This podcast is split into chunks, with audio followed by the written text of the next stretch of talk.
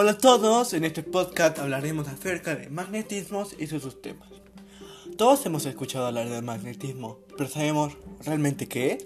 Según la RAE, el magnetismo es la propiedad de los imanes y las corrientes eléctricas de ejercer acciones a distancia. Pero, ¿cómo funciona el magnetismo? Se genera por movimiento de partículas cargadas eléctricamente. De esta manera, tanto la atracción o la repulsión va a depender del movimiento de las partículas cargadas de esta forma.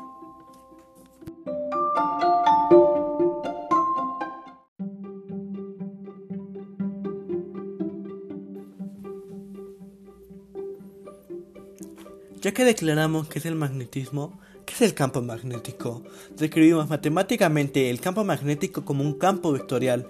Lo podemos representar directamente este campo como un conjunto de vectores dibujados en una cuadrícula. Cada vector apunta en la dirección en lo que lo haría una brújula y su magnitud. Depende de la fuerza magnética. ¿Y esto? ¿Dónde se aplica?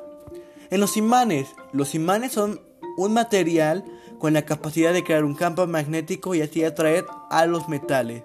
Y se han preguntado qué pasa con las propiedades magnéticas de un imán si lo dividimos en varios pedazos. Bueno, pues sus propiedades se dividen también.